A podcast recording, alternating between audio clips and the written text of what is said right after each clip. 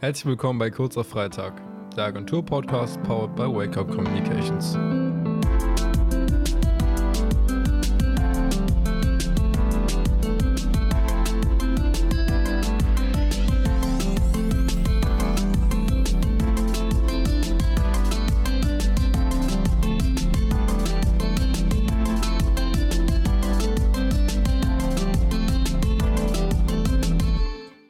Heute tauchen wir einmal tief in den Prozess ein, wie Kreativagenturen den Weg von einem Erstkontakt bis hin zur langfristigen Kundenbindung meistern. Doch wie gestaltet sich dieser Weg und warum ist jeder Schritt in diesem Prozess so entscheidend für eine erfolgreiche Zusammenarbeit? Ich bin heute im gemeinsamen Dialog mit Moody. Hi.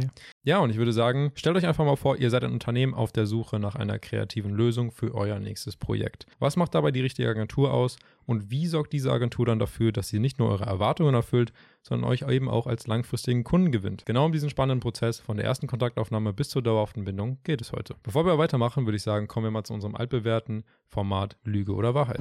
Lüge oder Wahrheit? Da du der Gast bist, würde ich dir wieder einmal den Vortritt Ah, okay, okay, okay. Es geht ja heute um Kundenbindung, wie wir bereits äh, gesagt haben. Habe ich meine eigenen Erfahrungen gemacht. Früher habe ich äh, viel, mein Vater hat ein Restaurant, da habe ich viel ausgeholfen, viel gekellnert.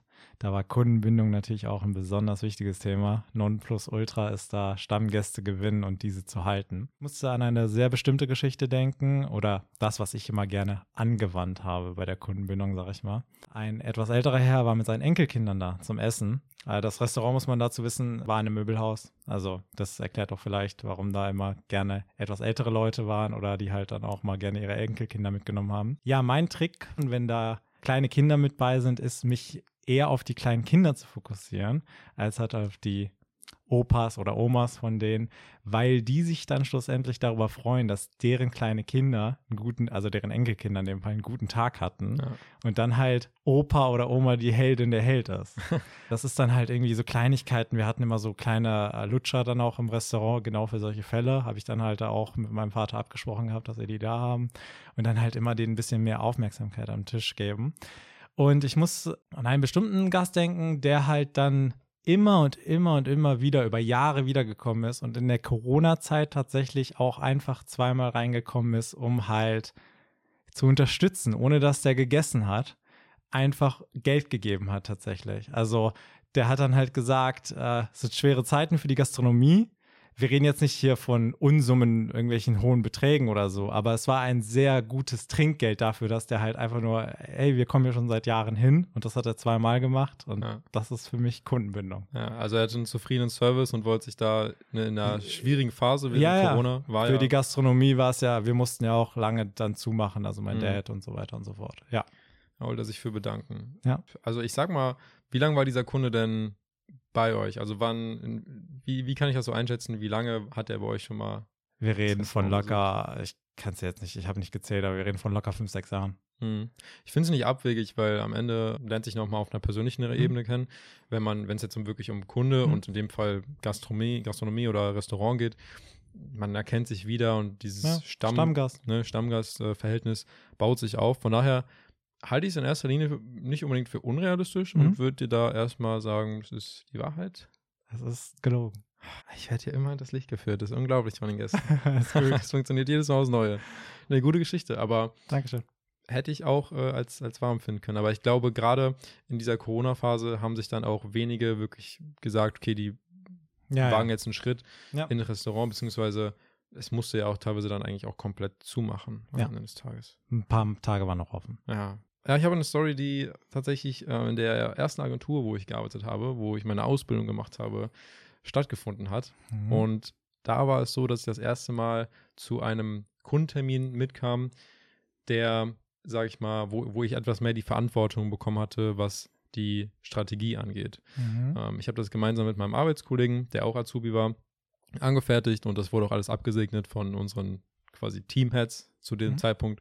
Und wir sind halt da hingefahren nach Köln und als wir dann anfangen wollten, sie zu präsentieren, weil wir hatten das Ganze halt über einen Stick mitgebracht, gab es ein kleines Malheur, sage ich mal. Okay. Und zwar war die Strategie, die wir dabei hatten, für den falschen Kunden. Oha. Und dann gab es eine kleine Notsituation, wo wir in der Agentur. Wir haben es ein bisschen äh, runtergespielt gehabt und so. Mhm. Und es war auch im ersten, in erster Linie kein Problem. Es war tatsächlich eher ein kleiner Witz dann am Ende des Tages und hat vielleicht auch dazu geholfen, dass das Ganze, ja, die ganze Präsentation ein wenig äh, humaner ablief, mit Mhm. ein wenig Verständnis. Wir haben dann tatsächlich in der Agentur geschrieben, ob äh, jemand, weil die lag halt letztendlich trotzdem auf einem Server ab, auf dem wir aber von dem jetzigen Stande nicht zugreifen konnten. Mhm. Und dann hat uns die halt jemand zugemailt und so haben wir sie dann präsentiert. War im ersten Moment jetzt nicht so optimal und, und nicht so cool, aber ähm, hat am Ende funktioniert und es wurde am Ende auch ein langfristiger Kunde. Von daher, ja, ich meine, Fehler passieren. War, ich war Azubi, soll ich sagen, aber das ist meine Story. Ich glaub dir das. Ja, Ja. das ist gelogen. Ja, echt krass. War richtig gut gelungen dann. Ja, ich habe mir ein paar Gedanken gemacht dieses Mal. Weil Die letzten Male, genau heute. die letzten Male, als ich die Podcasts aufgenommen habe, ist mir aufgefallen, dass meine, immer wenn ich mal eine Lüge erzählt habe, wurde sie aufgedeckt. Und ich dachte mir, ich nehme mir heute mal Ja, ähm, gut. etwas Ja, mehr Zeit. War gut, war gut. Ja, sehr gut. haben uns beide gegenseitig angelogen. Sehr schön. Das wäre aber auch was, wenn sowas passiert. Also bei dem einen oder anderen Kunden würde sowas sicherlich im falschen Hals landen. Aber ich glaube, das kommt auch immer drauf an. Aber im Optimalfall passiert sowas gar nicht. Aber Ja. gut. Kommen wir zu unserer eigentlichen Diskussion. Also der Erstkontakt bis zur Bindung. Wie findet man einen treuen Kunden, der einen letztendlich vielleicht auch weiterempfiehlt und sich wirklich sagt, hey, ich bin hier wirklich zufrieden mit dem Service, den ihr mir anbietet. Da würde ich erstmal dich generell mal fragen, welche Arten des Erstkontakts kommen dir so in den Kopf? Recht viel. Also es gibt klassisch so Kaltakquise, man schreibt Mails, man schaut, ob es eine Reaktion gibt, wie die Reaktion ausfällt. Dann gibt es aber, was ich persönlich präferiere, auch eben Events oder eben Networking-Style. Also ich persönlich finde es angenehmer, ist natürlich immer eine Charaktereigenschaft. Ich finde es angenehmer, direkt mit äh, jemandem den persönlichen Kontakt aufzubauen, zu sagen, hey, ich bin die und die Person und dass man halt ins Gespräch kommt oder gleichzeitig auch einfach vielleicht zuerst über was ganz anderes geredet hat und dann über die Arbeit, also erst redet auf Ja. einem Event oder sowas. Hey, wer bist du? Was machst du? S- Sind klassische Sachen, wo es meistens losgeht. Aber wenn man jemanden bei einem Networking-Event kennenlernt, kann es auch erstmal um was ganz anderes gehen und darüber ins Eingemachte kommen. Das mag ich mehr persönlich als so jetzt Kaltakquise, weil das finde ich immer ein bisschen trockener, sage ich Ja. mal. Aus einer E-Mail aus dem Nichts etwas zu zaubern, ist eine hohe Kunst. Da musst du schon sehr wortgewandt sein. Ja, damit, und da muss es natürlich auch passen, Ja. äh, dass gerade irgendwie da was geguckt wird, gesucht wird, auch in, äh, in, in diese Richtung. Ja. Hast du noch Dinge im Kopf? Äh, Auf jeden Fall Empfehlungen. Also ähm, wir beispielsweise schon einen zufriedenen Kunden haben, ist es ja auch nicht abwegig, dass dieser über seine weiteren Kontakte vielleicht jemanden hat, Stimmt. der sagt, hey, wir suchen ähm, Social Media Services oder irgendetwas rund um PR. Dann kann es natürlich auch sein, dass diese sagen, okay, hey, wir haben ja diese Agentur, mit der sind wir sehr zufrieden. Schreibt doch mal, vielleicht macht ihr einen Termin aus, sprecht mal darüber. Ich würde sagen, sowas kommt auch des Öfteren mal vor. Ansonsten vielleicht auch einfach klassisches Online-Marketing oder ähm, ich sag mal Ausschreibungen, die auch online geschehen. Ja, Ausschreibungen sind auch ganz, ganz beliebt momentan. Ja. Da klemme ich mich ja auch mom äh, momentan mit Nadja viel hinter. Ja. Ja, das fruchtet grundsätzlich auch mal ganz gerne. Ja, und ansonsten äh, vielleicht noch Seminare, Schrägstrich Webinare, wo über gewisse Themen gequatscht werden oder aufgeklärt werden, wo einige Personen vielleicht mehr ja, Wissen sich aneignen wollen und sich denken, hey, das ist, äh, das klingt für mich sehr professionell und ja, die Personen scheinen gute Expertise zu haben. Vielleicht melde ich mich mal und erkundige mich, was, was die für mich tun können. Da hatten wir tatsächlich jetzt neulich einen Fall. Nadja hat ein Webinar gehalten und dann haben die Leute von Köln Tourismus sich bei ihr gemeldet Ja. und die sind bald bei einem Workshop bei uns. So schnell kann es gehen. Ja. Und äh, wenn dann eins und eins zusammenpasst, dann ergibt sich daraus hoffentlich eine erfolgreiche Zusammenarbeit. Ja, was auf jeden Fall dazugehört, wenn man Form von Erstkontakt hat, natürlich bei einem Networking-Event, da weißt du nicht immer, wen du triffst und wer auf dich zukommt. Du kannst vorher einen groben Überblick kriegen.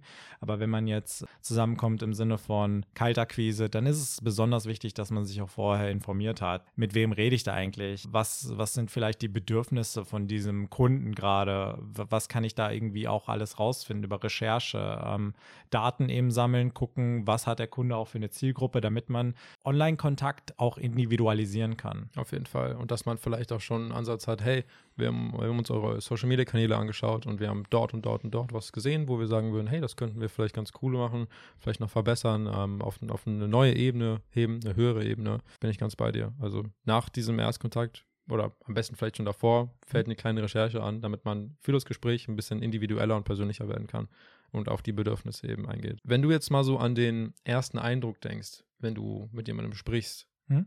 Ähm, das kann natürlich dann ein potenzieller Kunde sein oder ein Geschäftspartner. In dem Falle reden wir jetzt mal von einem potenziellen Kunden. Dann gibt es oft die Aussage, dass natürlich so die ersten Sekunden sehr entscheidend sind. Das ist ja natürlich auch, wenn du mit einem ganz normal mit einer anderen Person sprichst, mhm. dann bildest du dir natürlich innerhalb der ersten paar Sekunden schon so ein intuitives Bild. Ja. Worauf würdest du sagen, sollte man dabei am besten achten? Persönlich erstmal wirklich in den ersten Sekunden einfach wichtig, freundlich zu sein. Also ein Lächeln hilft ganz, ganz weit. Bevor jetzt irgendwie es wirklich ans Eingemachte geht, dass man einfach direkt nett ist, dass man halt guckt, dass man ein bisschen die Person auch ausfühlt, sage ich mal. Guckt, weil jeder Charakter ist anders. Der Kunde ist auch nur ein Mensch, da werden wir gleich bestimmt nochmal auch drauf zurückkommen. Mhm. Was ich sage, ist halt einfach nett sein, von Anfang bis Ende nett sein. Und wenn es dann halt ans Eingemachte geht, das kann ja auch ganz schnell passieren, dann ist es wichtig, sich aus unserer Perspektive so zu platzieren, dass wir nicht ein Dienstleister sind, sondern es geht auch damit einher, dass wir halt wirklich mit dem Kunden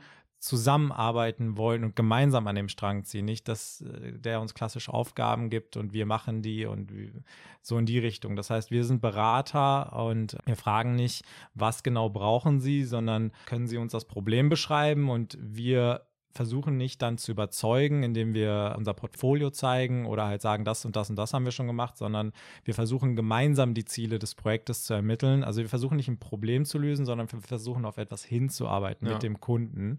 Und es ist auch immer wieder wichtig, das bei dem Kunden abzurufen. Hey, wir ziehen gemeinsam an dem Strang. Hey, wir wollen das mit euch machen. Und wenn man sich von Anfang an so platziert, denke ich, schafft man mehr die Basis, erstens mehr Interaktion, mehr Dialog, mehr ähm, Nähe auf der Ebene der der puren Arbeit zwischen sich selber oder zwischen der Agentur und dem Kunden. Dann werden die Ergebnisse auch automatisch besser. Ja. Da ist ja gerade auch das Thema, ähm, ne, wie wir schon gesagt haben, Anpassungsfähigkeit ist extrem wichtig, wenn es darum geht, sich einem neuen Kunden zu widmen oder auch einem bestehenden, der irgendwas mhm. Neues machen möchte. Gerade als Kreativagentur ist Individualität und Kreativität, wie der Name schon sagt, das A und O. Ja, absolut meine, dadurch, dass wir darauf achten, dass jedes Projekt eben nach den spezifischen Bedürfnissen des Kunden maßgeschneidert ist, bilden sich natürlich auch so Sachen, die darauf hinauslaufen, dass man eine Präsentation erstellt oder vielleicht einen Workshop anbietet. Und letzten Endes kommt dann die Angebotserstellung. Aber wenn es darum geht, warum ist Individualität so entscheidend hierbei, dann kommen halt so Punkte auf, wie dass man KPIs ausarbeitet, dass man offene Fragen klärt, wie du selber auch schon gesagt hattest, Lösungsvorschläge bietet auf ne, bestehende Probleme, die vielleicht anstehen. Und dass man eben Anpassungen tätigt, basierend auf dem Kundenfeedback und nicht, weil man sich als Agentur denkt, nee, das ist jetzt der richtige Weg. Am Ende muss man immer versuchen, entgegenzukommen mit Nettigkeit und gleichzeitig auch Offenheit und Expertise. Du kannst nicht einfach sagen, ja, das und das ist immer der richtige Weg. Das ist immer unterschiedlich. Absolut, auch wenn ich gerade den Dienstleister mit dem Berater verglichen habe. Es ist nun mal so, dass es manchmal auch einen Mix von beidem braucht. Also ja, es ist nicht verkehrt, wenn man einfach nur für jemanden ein Problem lösen soll. Das ist äh, auch eine Adaptivität, die wir als Agentur haben müssen. Also es ist natürlich ein schönes Denken zu sagen, wir haben einen Kunden, mit dem wir auf Ziele hinarbeiten, mhm. aber manche Kunden brauchen einfach gerade einen fixen Lösungsvorschlag, wo es halt darum geht, hey, wir brauchen das und das und auch ganz besonders kurzfristig, könnt ihr das machen oder nicht? Dann hat man die Fälle mit den Zielen, wo man halt wirklich konkret an KPIs äh, arbeitet, dann halt sagt, diese und diese Ziele verfolgen wir und es ist natürlich immer schöner, wenn nicht wir nur sagen, hier sind eure KPI, das ist realistisch, sondern wenn auch vorher der Kunde mit uns gesprochen hat, gesagt hat, worauf man sich zum Beispiel auch fokussieren soll, weil ihm das wichtig ist. Und das fördert auch die Bindung zu dem Kunden, weil der sich dann auch in der Hinsicht seiner Ziele gehört fühlt. Und das ist auf jeden Fall auf der Ebene der Professionalität, sage ich mal, in Bezug auf den Kunden, das, wie ich finde, die beste Art, ihn zu binden. Und dabei, finde ich, geht es auch nicht immer nur darum, was man sagt, also dass du mhm. aufzählst, das und das und das ähm, ist gerade so und das und das und das läuft darauf hinaus, sondern auch, wie man es vermittelt.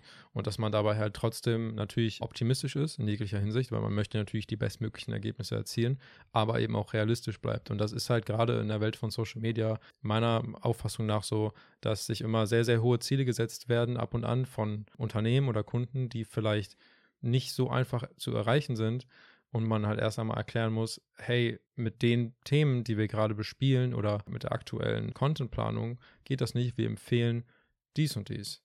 Gerade Empfehlungen ähm, binden das Ganze ja nochmal auf, auf ein anderes Level. Auf jeden Fall. Solange du halt nicht, also das möchte natürlich niemand von oben herab sprichst und ne, wie ich vorhin gesagt habe, ähm, den Eindruck vermittelst, dass es nur einen richtigen Weg gibt. Weil den gibt es nicht. Wichtig ist auf jeden Fall, dass man die Bedürfnisse des Kunden verstanden hat, dass der Kunde auch weiß, dass man die Bedürfnisse verstanden hat und dass man dann auch auf den Kostenpunkt kommt. Also dass man halt vielleicht klassisch ein Angebot erstellt, vielleicht hat der Kunde auch schon ein gewisses Budget einfach im Kopf, weil nicht mehr verfügbar ist und dass man da auch auf einen gemeinsamen Nenner kommt, was realistisch für Budget XY umsetzbar ist. Und dann ist es natürlich hoffentlich so, dass alle Parteien zufrieden sind. Im weiteren Verlauf der Zusammenarbeit kommen dann natürlich so diese zwei Hauptbereiche dazu. Einmal das Projektmanagement, wo es um Organisation geht zwischen Projektmanager und Kunde, dass das Ganze produktiv abläuft und effizient und dass eben auch Deadlines eingehalten werden. Das kann man natürlich dann auch wieder übertragen auf den anderen Hauptbereich, nämlich die Kreation, wo man auch erstmal schauen muss, hey, in welche grafische Richtung möchten wir uns überhaupt bewegen? Genau das ist etwas, was im Vorhinein abgeklärt werden muss, bevor man einfach blind drauf losarbeitet. Und da ist auch immer Luft nach oben. Wenn man sagt, hey, wir haben jetzt hier ein neues Plugin oder wir machen hier jetzt Videocontent in äh, der Art und Form, ähm, Reels äh, können wir in dem und dem Stil anbieten, dass man immer mal wieder quasi Möglichkeiten bietet, Verbesserungen zu tätigen in dem, was man macht dann, dann weiß der Kunde auch, dass man aktuell ist. Also dann guckt er sich auch nicht in erster Linie irgendwie um und denkt sich halt, oh, die können aber das und das oder die machen das und das. Warum können meine Leute das nicht machen? Wenn man halt das bereits immer im Blick hat, diese, wir nennen es mal jetzt Trends, diese neuesten Tools, die neuesten Trends und das auch dem Kunden immer mal wieder anbietet, dann weiß der halt auch, man hat ihn im Blick. Mhm. Und das ist natürlich auch besonders wichtig. Ich meine, da kommen wir direkt zu, zum Thema Nachverfolgung. Mhm. So, dass man regelmäßig quasi mal ein Check-in macht und fragt, hey, ist alles soweit okay? Habt ihr vielleicht irgendwas Neues für uns, was wir äh, einplanen können? Vielleicht auch ab und an mal eine gewisse Dankbarkeit ausspricht dafür, dass, weil, also ich persönlich muss sagen, es gibt Kunden, da ähm, ist man sehr dankbar dafür, dass es so smooth läuft mhm. und ohne, ohne große Barrieren, die ja. dazukommen. Und das kommt sicherlich auch dadurch, dass man von sich aus einfach seinen Support anbietet. Ja. Und das, das, der Teil fließt ja jetzt auch in den nächsten Bereich dann über mit der Dankbarkeit, mit den Check-ins etc. Die gehen ja auch über einen gewissen Grad von purer Professionalität, sage ich mal, hinaus und gehen halt auf die zwischenmenschliche Ebene auch, dass man halt, ja, für den Kunden auch auf den Ebenen da ist mit den kleinen Check-ins, dass es halt zum Beispiel auch so ist, äh, der, der Kunde war im Urlaub, man weiß es natürlich, weil man hat ja Bescheid gekriegt auch von dem Kunden. Entsprechend kann man nach, danach mal fragen, hey, wie war es im Urlaub, wenn sich das nächste Gespräch ergeben hat. Äh, man weiß, dass der Kunde in dem Moment Geburtstag hat. Wenn man es dann weiß, dann kann man was äh, hinschicken, Blumen etc., gratulieren. Ähm, diese zwischenmenschliche Ebene ist genauso wichtig, mindestens genauso wichtig wie die rein professionelle Ebene, die wir auch angesprochen haben, weil, ich hatte es ja vorhin erwähnt, der Kunde ist auch nur ein Mensch. Und auch wie wir alle unsere Höhen und Tiefen haben, hat der sicherlich auch mal Höhen und Tiefen, äh, schlechte Tage. Und es ist immer gut, die zwischenmenschliche Ebene zu fördern, dem Kunden dazuzuhören und zu sagen, klar, offenes Ohr ist auf jeden Fall da. Weil wenn der Kunde dann, dann äh, sowas auch schon mal erzählt, dann hat man auch ein gewisses Recht darauf, da nochmal nachzuhaken, was immer weiter diese Ebene vertieft, immer weiter diese Ebene fördert. Ja, das sind eben, kann man sagen, so kleine Gesten, die aber eine große Wirkung am Ende haben. Und also gehören für mich auch so simple ähm, Tätigkeiten wie, jetzt steht ein Feiertag an oder äh, Thema Weihnachtszeit oder ähm, im Sommer, dass man sich mehr und mehr Gedanken darüber macht, wie man sich quasi auch vielleicht aktuellen Trends anpassen kann oder ähm, der Saison. Das sind so Kleinigkeiten, die schon wichtig sind. Ja, einfach mal simples, schönes Wochenende. Ähm, Im E-Mail-Austausch freundlich bleiben, auch immer mal den Kunden anrufen. Kleinigkeiten, wie du sagst. Das führt am Ende dazu, dass eben diese Sympathie vielleicht so der entscheidende Faktor dafür ist, dass eine langfristige Zusammenarbeit auch einfach so funktioniert. Wenn es jetzt um Kritik geht, weil etwas dann doch anders hätte ablaufen sollen oder vielleicht ne, man, man, sich, man sich sagt, okay, das nehmen wir fürs nächste Mal mit. Diese Kritik wird relativiert durch diese starken Beziehungen, die dann eben durch diese Gesten auftreten, über die mhm. wir gesprochen haben. Und dadurch werden eventuelle Makel oder Fehler vielleicht eher verziehen. Auf jeden Fall. Also äh, es ist nicht nur die, es ist die gesamte zwischenmenschliche Ebene, die man ja dann gefördert hat, die man über Zeit auf jeden Fall immer weiter vertieft hat, die führt dann schlussendlich dazu, dass wenn dann doch mal was sein sollte, ja, wie du sagst, dass das eher relativiert wird, dass halt eher vielleicht mal ein Auge zugedrückt wird. Um Gottes Willen, im Idealfall ist es natürlich so, alles läuft immer perfekt. Klar. Aber das äh, ist nun mal leider nur im Idealfall so. Und die persönliche Bindung zu einem Kunden, der dann halt auch jahrelang da ist, wenn dann halt mal was passiert, die hilft auf jeden Fall. Wenn wir uns jetzt die Schlussfrage einmal stellen würden, wie würdest du die Frage beantworten, ab wann ein Kunde glücklich ist mit der Agentur, die ihn betreut? Ich denke, ich würde sagen, ein Kunde ist glücklich, also äh, es ist natürlich schwer zusammenzufassen, aber ich denke, ich würde sagen, ein Kunde ist glücklich mit der Agentur, ähm, wenn er sich wirklich gehört fühlt auf beiden Ebenen, auf der zwischenmenschlichen Ebene und auf der professionellen Ebene. Und damit inkludiere ich auch die Ziele gehört, dass, er, dass die von uns gehört werden als Agentur was der Kunde braucht, was der Kunde will, was, äh, wie man das alles unter einen Hut bringen kann, gemeinsam.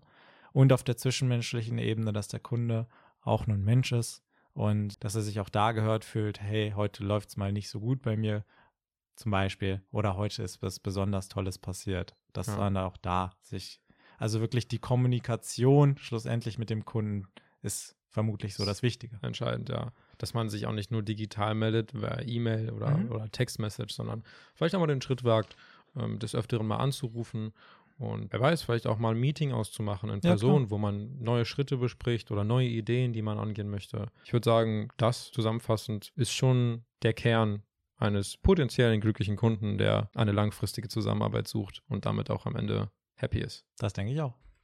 Ja, mein Lieber, ich habe tatsächlich von oben, Tina hatte heute Shoutout Tina, hatte heute ein Keksrezept angefertigt. Das ist quasi ein Kaffee mit. Ich habe gesehen, dass es da war. Mit dem Lamberts-Eis, ja. der neuen Lebkuchen-Eiscreme. Ja, ich würde sagen, darauf stoßen wir einmal an. Prost, mein Lieber.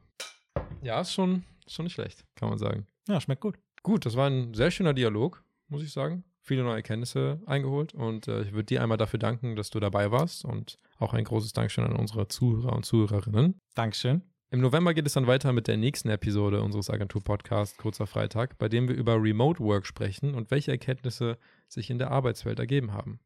Abonniert uns also gerne, lasst uns gerne Feedback auf unseren Social Media Kanälen da und bewertet uns doch auch gerne bei Apple und Spotify. Bis zum nächsten Mal. Tschüss. Ciao.